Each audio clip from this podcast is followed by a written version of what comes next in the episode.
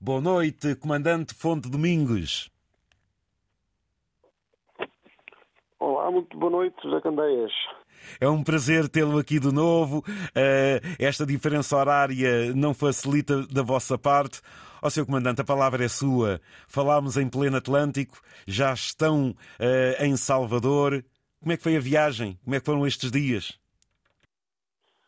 Olha, a viagem felizmente correu uh, bem. Uh, chegámos a Salvador passado 24 dias após saída uh, da Madeira. diria que hum, poderia dividir a viagem em termos de um, condições meteorológicas em, em, dois períodos. O primeiro período entre o Funchal e, e sul de Cabo Verde, em que tivemos algum vento favorável uh, para navegar à, vela, e depois, uh, à medida que fomos progredindo para sul, o vento foi rodando naturalmente para os setores de, sul, sudeste, e portanto, que é o setor natural onde o vento se encontra nesta altura do ano e, portanto, tivemos mais dificuldade em progredir à vela e, começámos a, navegar maioritariamente à máquina, com exceção nos últimos dois dias em que já nos encontramos num setor em que recebemos o vento mais uh, pelos setores de popa e começámos a navegar então finalmente à, à vela uh, a dois dias antes de, de, chegar a Salvador. Mas felizmente correu tudo, tudo bem. Ó Sr. Comandante, e entrar aí nessa Baía Todos os Santos também é, é um bom e um grande impacto, não é? sem dúvida, uma baía natural fantástica, uma dimensão muito considerável e, portanto, o nome que recebeu tem tudo a ver com, com as condições de, de porto de abrigo que, que, que proporciona a, a, quem navega no mar. Sr. Comandante, e como é que vai ser a vossa agenda aí em Salvador? O primeiro dia foi um dia bastante exigente porque depois da atracação, digamos que um, preparar o navio para um, um, almoço para restrito para algumas entidades, eh, altas entidades locais. Uh, antes disso, ir a cumprimentos um, a essas entidades e depois um, um almoço também com a presença do nosso embaixador e cônsul-geral em, em, embaixador em Brasília e cônsul-geral em, em Salvador e depois uma recepção já à noite, um pouco mais alargada. Uh, e pronto, são os dois grandes eventos que fazem parte da, do figurino da visita do navio a um porto. Um, e, portanto, toda essa atividade quer dizer, envolveu toda, toda a guarnição um, para, para cumprirmos com o protocolo, com o programa do, do navio.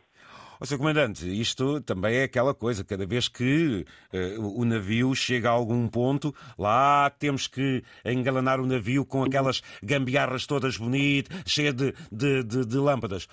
Isso é uma coisa tirar e pôr e muitas às vezes fundirem-se, mas é isso que dá beleza durante a noite à Sagres, não é, Sr. Comandante?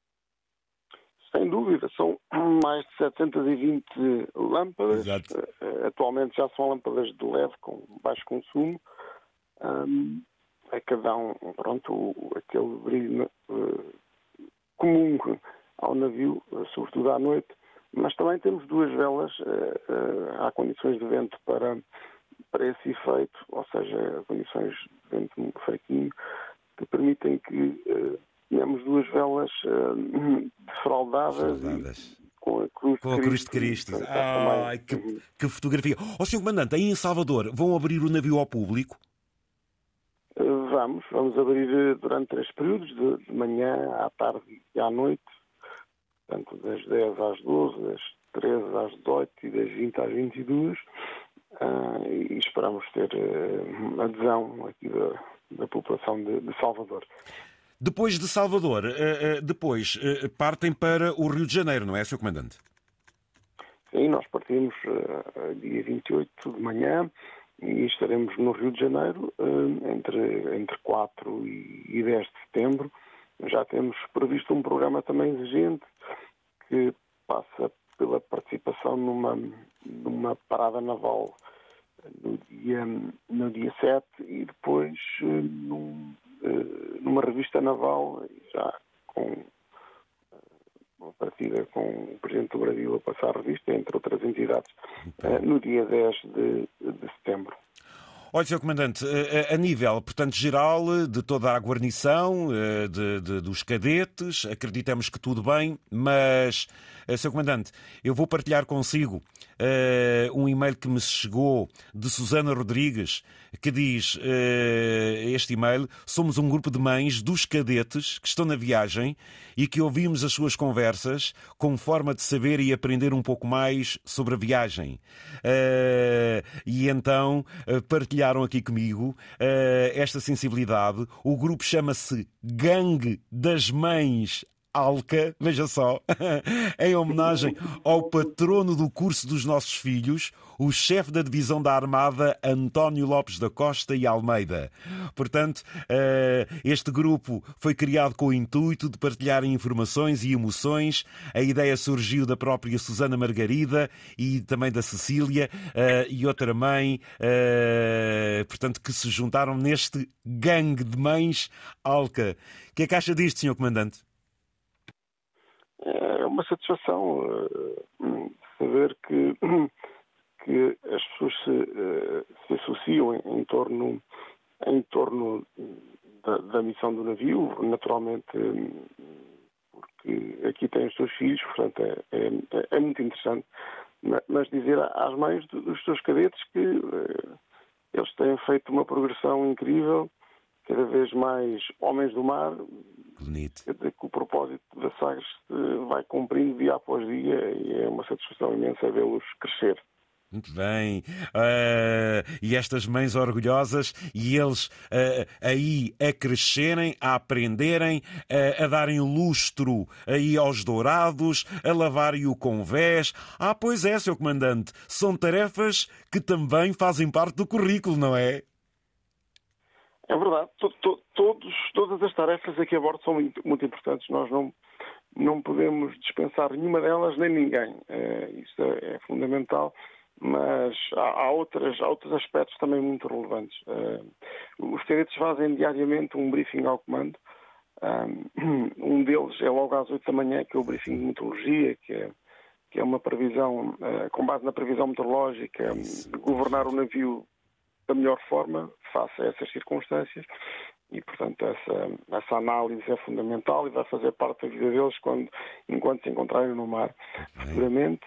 E depois há um briefing à noite, um pouco mais alargado, e fala sobre toda a plataforma, sobre todo o navio, desde a área do abastecimento, à área da manutenção, enfim, do estado do pessoal, do estado de saúde, tudo e mais alguma coisa é falado à noite e, portanto, acabam por ter uma percepção alargada do que é um navio e, e da melhor maneira de o operar. É, isso é, é, é, extraordinário e, portanto, envolve-os de uma forma uh, extremamente abrangente uh, e cria-lhes essa noção, essa noção de, de, de como governar, de como governar o navio.